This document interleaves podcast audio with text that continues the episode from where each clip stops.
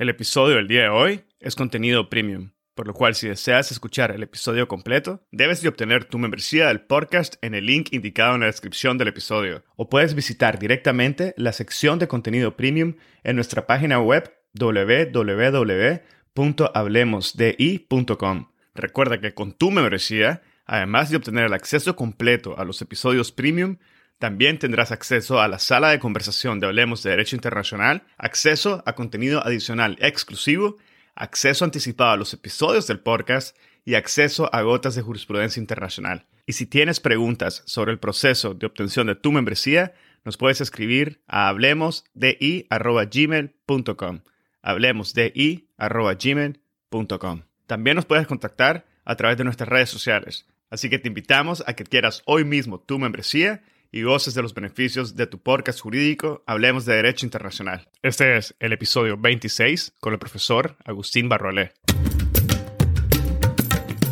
Bienvenidos a Hablemos de Derecho Internacional.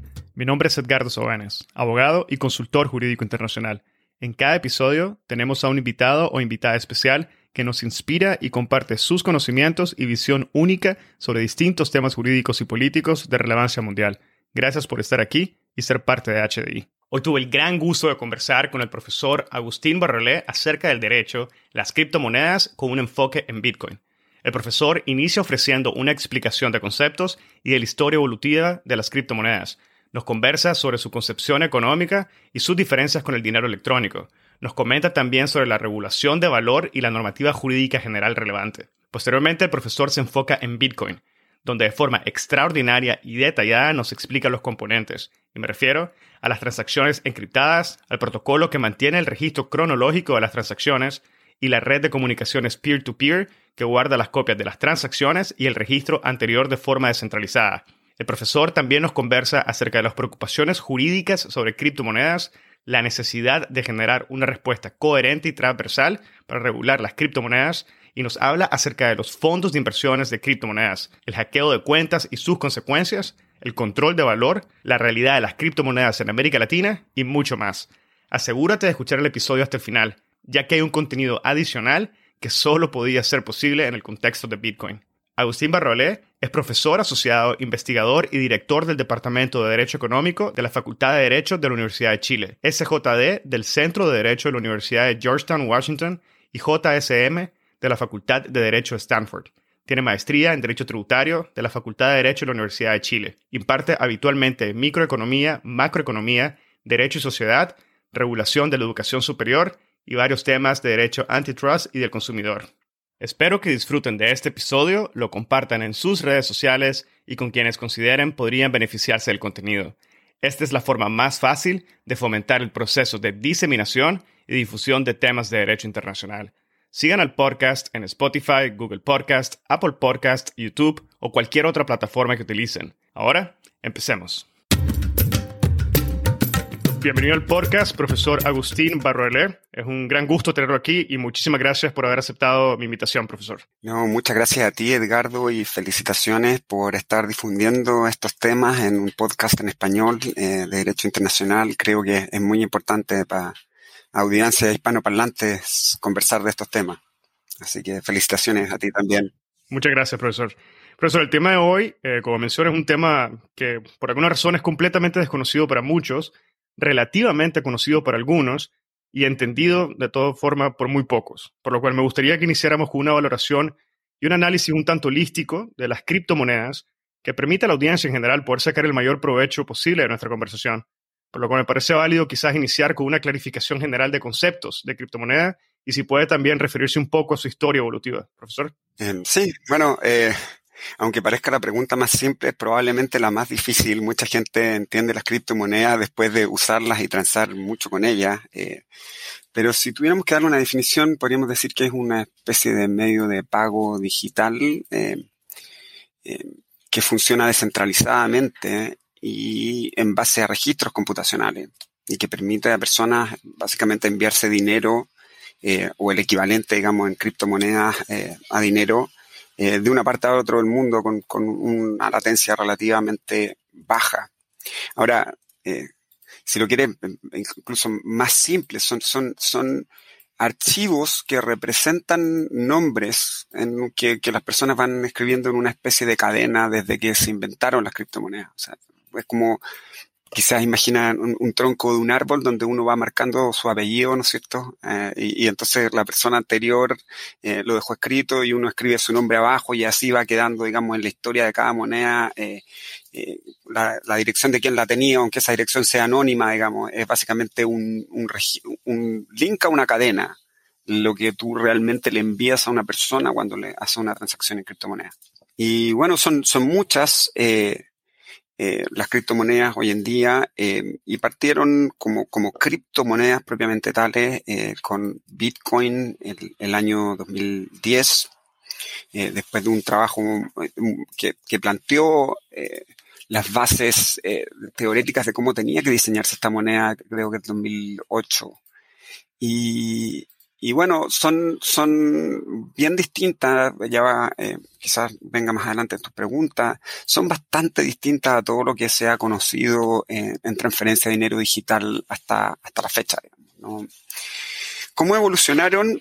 Eh, es, una, es, una, es una pregunta compleja que, que, poca gente se ha atrevido a intentar contestar. Yo, yo he, eh, lo he intentado, digamos, no, no, sé, en un trabajo si, si tú lo viste que se llama Criptomonedas, Economía y Derecho.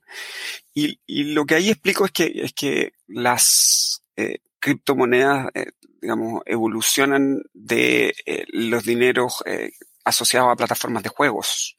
Eh, son muy parecidos a lo que serían los Linden Dollars o los World of Warcraft eh, Dollars.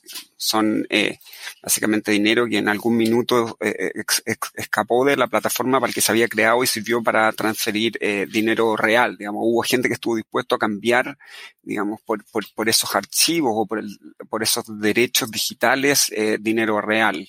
Y ese es el, el digamos, el, el, antecedente más directo de lo que hoy día nosotros entendemos como criptomonedas, que gente está eh, comprando con tarjetas de crédito, digamos, bitcoins, lo que está haciendo es entregando dinero, eh, metal conocido, digamos, por el derecho, ¿no es cierto?, a anotar este nombre en la cadena y poder transferírselo a alguien más que también esté dispuesto a recibirlo. Esa es parte de la gracia de las criptomonedas. Bueno, gracias, profesor. Y quizás ahora, bajando un poco la conversación a lo que sería la concepción económica de las criptomonedas, quizás nos podría aclarar un poco sobre el tipo de bien que son en sí cómo estas, tal vez, para poder entenderlo aún mejor, cómo estas se distinguen entre lo que sería el dinero digital y el dinero electrónico, y de ser posible también hacer una comparación con el oro, por ejemplo, en su función especialmente como resguardo de valor. A ver, eh, como, como muchos de nosotros, em, eh, digamos, empezamos a manejar tarjetas de crédito, ¿no es cierto?, números que tenían referencia a cuentas corrientes y a dinero que estaba en alguna parte, estamos muy imbuidos de la idea del dinero electrónico. Y quizás la mejor manera de, aclarar o de explicar o de, dar una idea que son las criptomonedas es separar los dos conceptos y explicar que criptomonedas no tienen nada que ver con el dinero electrónico. ¿Y, ¿Y cuál es la manera de distinguir una otra? Bueno, el dinero electrónico existe desde que existe básicamente la Internet. Hay leyes en Estados Unidos de Electronic Transfers Funds de 1978, 43 años ya, eh, que existe, digamos, eh, dinero que se envía electrónicamente, que son órdenes de pago que se envían electrónicamente, que es muy parecido a lo que los abogados diríamos, digamos, una, una carta de crédito que en vez de viajar eh, por mano, ¿no es cierto?, pasando los, bosques del medioevo con una orden de pago, ¿no es cierto?, de, del tesoro de una familia al de otra familia sin tener que mover el oro de un lugar a otro. Bueno, ahora se hace por correo electrónico, ¿no es cierto?, o por, por medios electrónicos, pero son básicamente las mismas órdenes de pago eh, que existían, eh, digamos, en, en el medioevo, solo que ahora van en formato electrónico. Y entonces e, esas órdenes de pago al dinero electrónico tienen la gracia de que tienen toda una infraestructura contractual detrás que les permite, eh, digamos, que, nos permite a nosotros entenderla, porque son los contratos que conocemos desde siempre. O sea, eh, PayPal, eh, que, se consagró como un gran medio de pago, finalmente te pedía una tarjeta de crédito y esa tarjeta de crédito tenía un contrato de suscripción y ese contrato de suscripción tenía un contrato con un emisor que era el banco y ese a su vez, eh, ¿no es cierto?, eh, con un cuenta correntista. Por lo tanto, había toda una infraestructura contractual que funciona detrás del dinero electrónico, ¿no es cierto? Em, y, si bien no todo el dinero electrónico está respaldado en monedas y billetes, nosotros sabemos que contractualmente al final del día el que quiera transformar su dinero electrónico en monedas y billetes, digamos, eh, puede hacerlo. Siempre tiene que poder hacerlo. Todo, todo el dinero electrónico funciona bajo la ficción de que eso puede hacerse eh, sin mayor problemas todo el tiempo. Y esa es la razón por la cual la gente lo acepta. Y por eso además tiene la denominación en, en dólares o en pesos, en lo que sea que funcione el dinero electrónico. Las criptomonedas, en cambio, eh, no son, no tienen denominación en dólares o en pesos, no tienen infraestructura contractual, es realmente gente haciéndole fe a un sistema eh, que permite intercambiar, digamos, eh, valor en base a algoritmos y en base a, digamos, a, la creencia de que, de que esto va a seguir funcionando. Ahora, ¿Cómo se distinguen económicamente? Ahí hay un, hay una gran, eh, hay, hay un gran debate teórico de, bueno, por qué valen los bitcoins. O por qué valen las criptomonedas. Eh, nosotros sabemos de la, de, la, historia del dinero que, que siempre lo, que las sociedades elegían como dinero era algún bien que tuviera ciertas características, que fuera escaso, que eh, fuera durable, ¿no es cierto? Y en principio que tuviera un uso alternativo, ¿no es cierto? Por eso la sal y los granos fueron las primeras monedas. Eh, hay una historia de las monedas muy interesante de, Milton Friedman que, hablaba, bueno, de los dientes de ballena, ¿no es cierto? De estas, de estas rocas que, eran eh, monedas en, en, distintas sociedades y, y, bueno, siempre son la gracia que era algún tipo de bien físico intangible. Y bueno, las criptomonedas eh, tienen este problema, ¿no es cierto?, que nos, nos tiene a todo el mundo preguntándonos, bueno, ¿y por, qué tienen valor las criptomonedas? Uno podría decir, mire, las criptomonedas tienen valor porque uno puede comprar, digamos, porque las mismas criptomonedas pueden aplicarse a, en ciertos servidores a destinar tiempo computacional a resolver problemas, ¿no es cierto? Entonces yo soy un científico eh, que quiero componer, ¿no es cierto?, millones de fotos de, para de fotos de un hoyo negro para mostrar una imagen real de un hoyo negro, como pasó hace dos años atrás. Y bueno, entonces pago todo el poder computacional de eso con los bitcoins. Pero eso es falso, digamos, los bitcoins solamente trabajan para generar bitcoins y no sirven para nada en la red. O sea, si haya, salvo que haya alguien que quiera cambiártelos realmente por algo, no tienen uso alternativo como un commodity. No, no son como el oro porque no, no sirven para hacer transistores, no tienen ningún uso alternativo. Entonces, llevamos mucho tiempo en, en, la comunidad, digamos, de, personas investigando este tema, discutiendo qué, es lo que realmente respalda el valor de, eh, digamos, los, los, bitcoins, que no sea un dinero simplemente fiduciario. Ahora, hay algo interesante porque, porque todas las monedas, ¿no es cierto? Incluso el dinero electrónico al que me referí eh, antes, eh, tienen la, la, gracia de que han derivado, ¿no es cierto?, la fe en ellos de algún dinero que ya existía antes.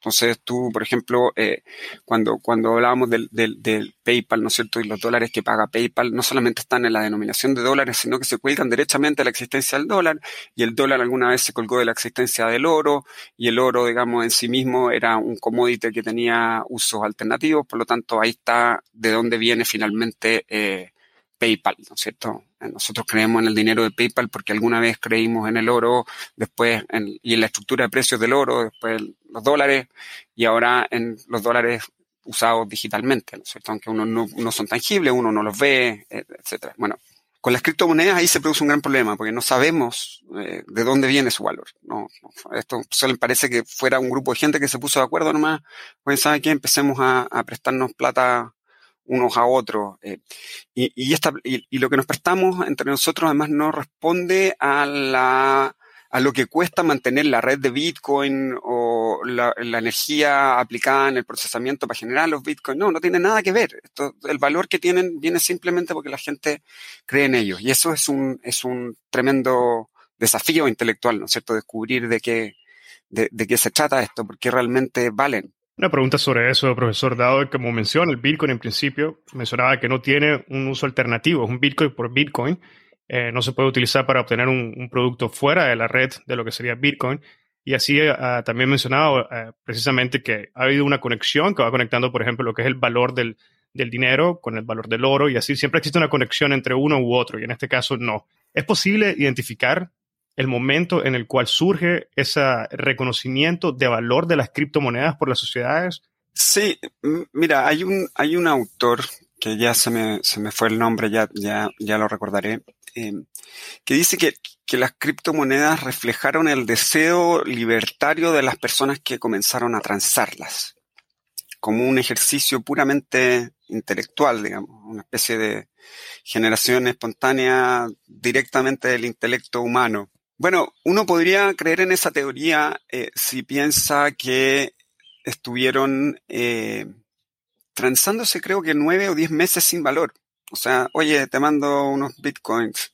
Gracias por tus bitcoins. Y nosotros que somos amigos, quizás sabemos que esos bitcoins valen una pizza el día que vengas a mi casa, digamos. Eh, pero estuvimos gastando, ¿no cierto?, procesamiento de nuestra CPU y de nuestra GPU, eh, generando bitcoins por nueve o diez meses antes que saliera del valor cero y tuviera el valor 10 centavos. Em, y, bueno, en, la medida que mucha gente estuvo dispuesta a hacer ese ejercicio de recibirlo, intercambiárselo y estar familiarizado con, lo que hacía Bitcoin y la red que tenía detrás, es que finalmente empezó a, tener valor, ¿no es cierto? Empezaron a entender lo tercero y empezaron a entender la potencialidad que tenía este sistema descentralizado eh, como un lugar, eh, como una forma de, transferirse eh, riquezas unos a otros o dinero unos a otros. Acuérdate que, que, que, que, todas las criptomonedas, eh, y esto es verdad no solamente respecto a las criptomonedas, es, verdad respecto de los, incluso del papel moneda, su valor depende de cuánta gente esté dispuesta a aceptarlo, ¿no es cierto? Yo creo en que me paguen en, en, un billete, pongámosle los, los jóvenes, ¿no es cierto? Inventemos eh, el, el, el, dinero de, de Edgardo, eh, ¿no es cierto? Inventamos los jóvenes y, y, y, la gente va a estar dispuesta a aceptar jóvenes en la medida que crea que otras personas lo van a aceptar y por lo tanto no van a, van a tener que empapelar la muralla con, con ¿no es cierto? Entonces, quizás eh, la, la, gracia de, de, Bitcoin y las criptomonedas es que partieron al revés, ¿no es cierto? Primero con gente aceptándola sin valor y después adquirir valor, en vez de ¿no es cierto?, eh, como parte llevó el dinero hasta ahora en la historia de la humanidad, que era teniendo algún tipo de valor, algún tipo de valor intrínseco, de uso, antes de convertirse en, dinero y, generalizarse al punto de que ya no era importante el valor intrínseco de uso, sino simplemente el que otra persona estuviera dispuesta a aceptarlo después. Que, es realmente lo interesante de, las criptomonedas para todo lo que es teoría monetaria. Bueno, se, se ha dicho en alguna ocasión que el valor depende de qué tan bien la historia ha sido contada. Podríamos decir que la historia de las criptomonedas se ha desarrollado de una forma muy rápida y además ha sido muy bien contada. Pero bueno, ya vamos a entrar después un poco más en detalle en algunas de las criptomonedas como Bitcoin. Pero por el momento me gustaría, profesor, referirme a un aspecto que señala un artículo, uno de los problemas que señala de las monedas virtuales, y es que, y lo cito, el soberano, el desarrollador de la plataforma, controla absolutamente la provisión de los bienes dentro de la plataforma y sus precios, y puede fijar precios de los bienes virtuales como oferente, puede cambiar la utilidad marginal que estos proveen y puede además producirlos de forma ilimitada a un muy bajo costo marginal. Y que esto, menciona, expone a quienes poseen estos bienes a una evaluación relativa que los convierte en activos riesgosos. Adicionalmente, si me permite, también ha señalado que los desarrolladores de monedas virtuales no se rigen por instituciones legales que den fe a todos los usuarios de que no cambiarán las reglas o la tasa de intercambio de sus monedas o la cantidad de ellas circulando y que por definición son monedas sin respaldo y no reguladas.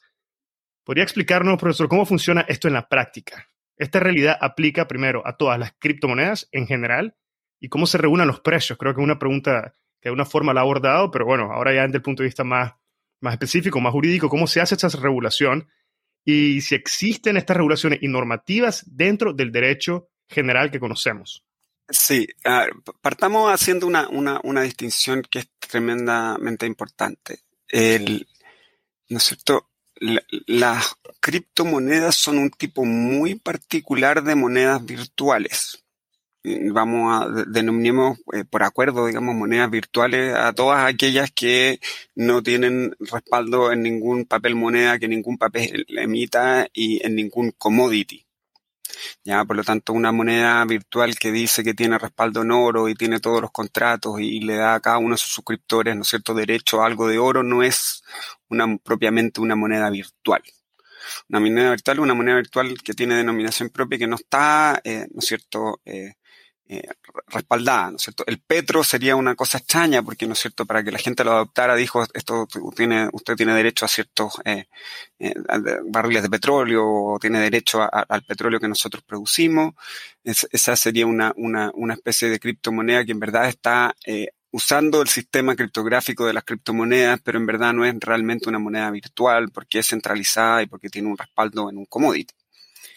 Habiendo hecho esa distinción, las monedas virtuales existen en, en, las plataformas, ¿no es cierto? En las plataformas digitales, en estos mundos virtuales. Yo siempre me digo que si Ernst Klein no hubiera escrito su, su novela, ¿no es cierto? Ready Player One y no hubiera habido, no hubiera existido esa película tan, tan, tan popular, eh, habría sido mucho más difícil explicar esto, ¿no es cierto? Pero los mundos virtuales y los bienes digitales tienen un valor para los seres humanos. Eh, ¿no es cierto? Eh, no sé si tú fuiste jugador de, de juegos de computador cuando un poco más joven, eh, pero, pero cuando uno guardaba los avances de los juegos sentía que estaba, ¿no es cierto?, recibiendo algún tipo de utilidad, ¿no es cierto? Ser humano no, nos encanta ese desafío, el avanzar y por lo tanto poder eh, guardar eh, lo, avanzado en un mundo digital ya, ya fue una tremenda ganancia, ¿no es cierto? Ojo, como lo era antes para cualquier persona al terminar una obra de arte o el finalizar un crucigrama, ¿no es cierto? Finalizar un crucigrama que va borrando las letras en la medida en que tú las vas escribiendo o, ¿no es cierto?, que viene preimpreso eh, arriba, no, no, tendría ningún sentido, no, no te generaría ningún tipo de, de utilidad, desafío. Eh, entonces, el, la idea es, es que eh, se crean estos, este, estos dineros asociados para, a plataformas para transferirse utilidades o para transferirse bienes que generan utilidad eh, entre distintas personas que son usuarios de la plataforma. Entonces, me imagino, ¿no es cierto?, para no hacerle propaganda a ningún juego en particular, ¿no es cierto?, un juego en que para tener la espada que derrota a más usuarios hay que estar jugando mil horas y hay alguien en un país con mucha computación y mucho tiempo libre que puede invertir esas mil horas y alguien que es un ejecutivo, ¿no es cierto?, en un país muy productivo que tiene muy pocas horas para jugar al computador, pero que quiere tener la experiencia de jugar en la plataforma con esa espada, entonces va y paga con su tarjeta de crédito el derecho, ¿no es cierto?, a usar la, la espada en la plataforma y le envían los códigos y el, y el, desarrollador de la plataforma permite esta transacción, ¿no es cierto? Entonces aparece la espada en un nuevo usuario eh, que, que, no jugó mil horas, pero que está teniendo la utilidad de, de, de, de poder eh, jugar el juego con la espada. Si tú te fijas en esa, en esa situación particular, eh, vas a entender que ahí hay una transferencia, ¿no es cierto?, de un bien que genera utilidad de un usuario a otro por el cual se pagó dinero real. Entonces ahí hay una moneda que está funcionando como moneda virtual a una tasa de intercambio determinada, ¿no es cierto? Los dólares que invirtió el ejecutivo eh, del, ¿no es cierto?, en comprar, en comprar la espada de, de, del, del usuario en este país que tenía computadores y no mucho trabajo. Y entonces el, el, esa, esa tasa de intercambio, ¿no es cierto?, eh, a la que van esos dólares, eh, al final del día eh, reflejan un valor de la espada, pero están intermediadas por la moneda virtual. Lo que hace el usuario es comprar con dólares los dólares de la plataforma para a su vez aplicarlos a comprar la moneda, la, la espada, ¿no es cierto? Entonces, ¿qué pasa? El controlador de esa plataforma tiene mucho poder sobre las dos partes, tanto el que entrega los dólares como el que se dedica a jugar. Porque el día de mañana puede decir, ¿sabe qué?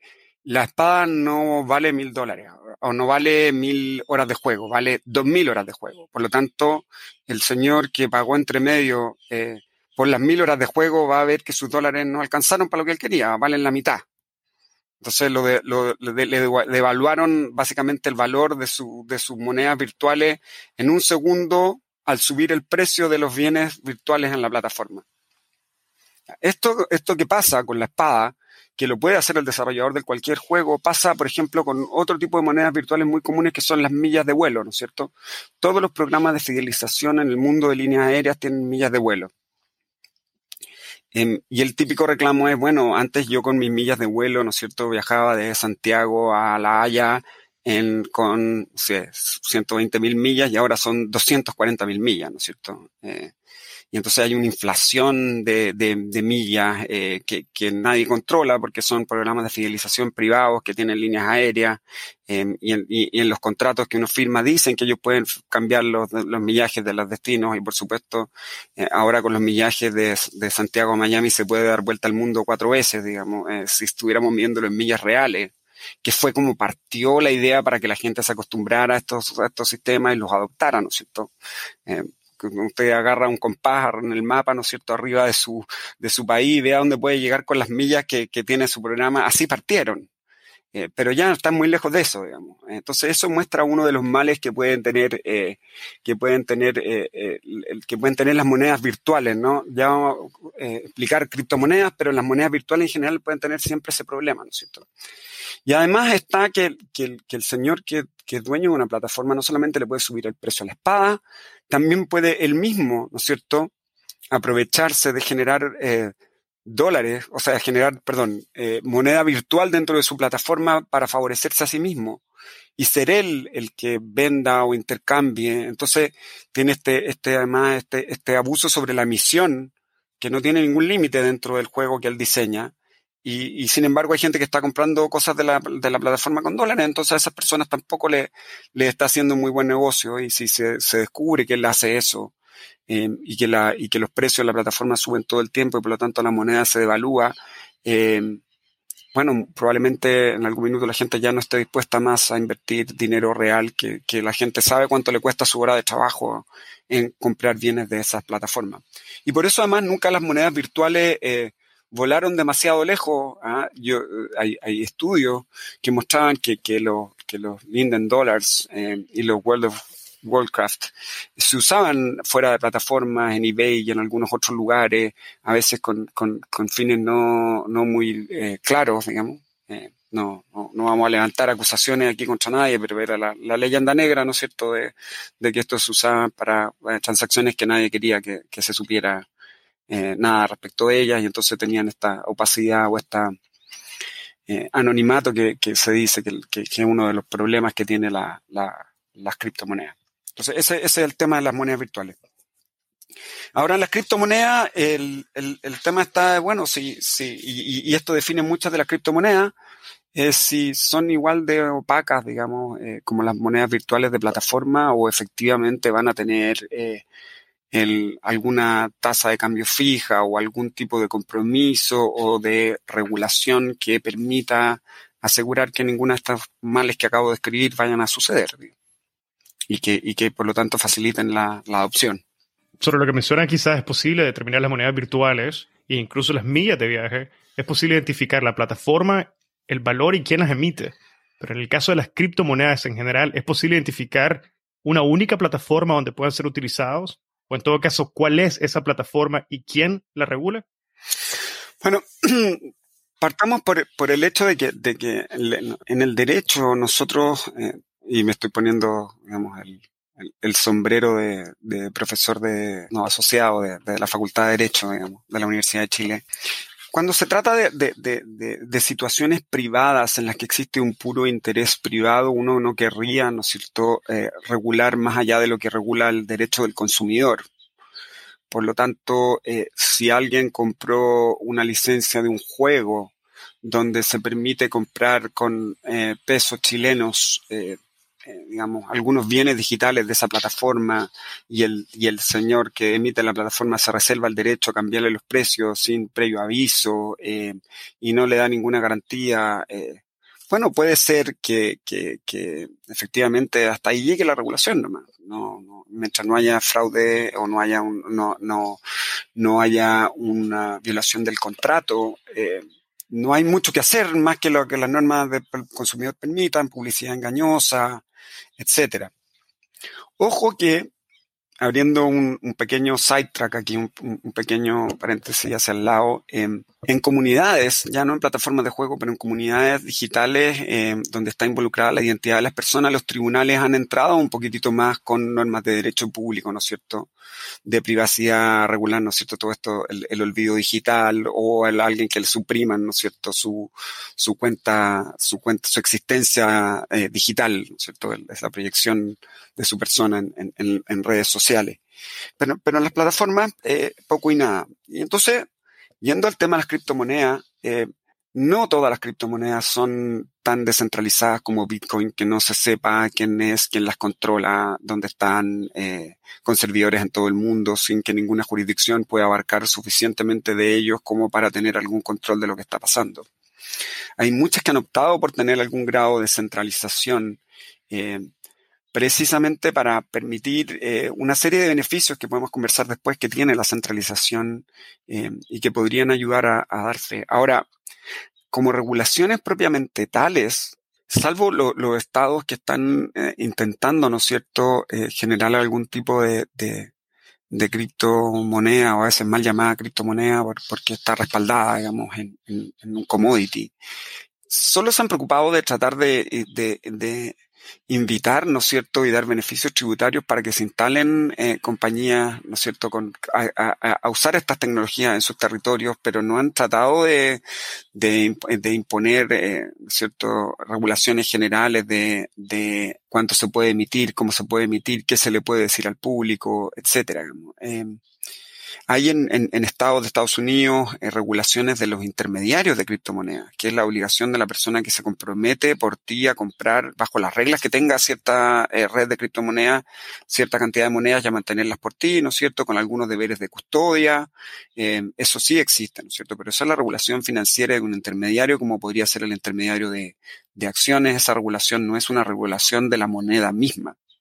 muchas de estas monedas sobre todo las que son descentralizadas, son muy difíciles de regular simplemente porque no hay capacidad, eh, digamos, fáctica de poder hacer efectiva cualquier tipo de eh, restricción o norma que uno quisiera imponerle, ¿no es cierto? Ese, ese eh, quizá eh, habría que habría que haber partido respondiendo tu pregunta desde ahí. El, el, problema, ¿no es cierto?, de, de del, el, del, cualquier voluntarismo legal en el tema de las criptomonedas se hace inclusive más más riesgoso todavía, ¿no es cierto? Si nosotros creíamos que por realismo mágico podíamos regular miles de cosas que a veces pasan en Latinoamérica, ¿no es cierto? Que inventamos algunas leyes, ¿no es cierto? Que quedan en, en, en, en papel, que es una especie de realismo mágico legal y creemos que la ley lo va a cambiar todo. Bueno, en el mundo de las criptomonedas eh, podríamos dictar, ¿no es cierto?, todo tipo de regulaciones, las más exhaustivas, eh, pero tienen más riesgo de ser eh, realismo mágico, ¿no es cierto?, de no, de no llegar a ninguna parte. Eh, o peor, llegar a los más formalizados y realmente a los que están, a, los que no querríamos que, les cayera el peso, digamos, de, esta, de, esta regulación. Bueno, profesor, ya pronto vamos a abordar algunas de, de las dificultades que podría traer una regulación excesiva de las criptomonedas, pero por el momento me gustaría enfocarme en lo que en el Bitcoin en sí y que nos comente sobre los tres componentes del sistema. Aquí nos vamos a poner un poco técnicos y me refiero a lo que es las transacciones encriptadas que mantienen el historial de cada moneda transada y que impiden en principio la falsificación. También me refiero al protocolo que valida y mantiene el registro cronológico de las transacciones. Y el tercer punto que sería la red de comunicaciones peer-to-peer -peer, que guarda las copias de las transacciones y el registro anterior de forma descentralizada. Si nos puede comentar sobre esos tres aspectos, profesor. Sí, muy rápidamente. A ver, eh, volviendo a especificar, eh, ¿no es cierto? Bitcoin es la primera criptomoneda, digamos, la mamá de las criptomonedas y es, muy revolucionaria eh, en muchos sentidos, sobre todo por un aspecto de, su, de, un, componente de su, de su sistema, ¿no es cierto? Que es el registro, que es esta, esta, que ya habrán escuchado hablar, que se denomina blockchain. Entonces, partiendo por, eh, digamos, el, el, sistema de transacciones, eh, esta, es una división, no es mía, es una división eh, propia de unos autores europeos que, digamos, invitan a entender o a analizar las criptomonedas con, con, estos componentes que son la transacción, el registro y la red. Entonces, vamos a partir por la, por la transacción. La transacción es, es, muy simple.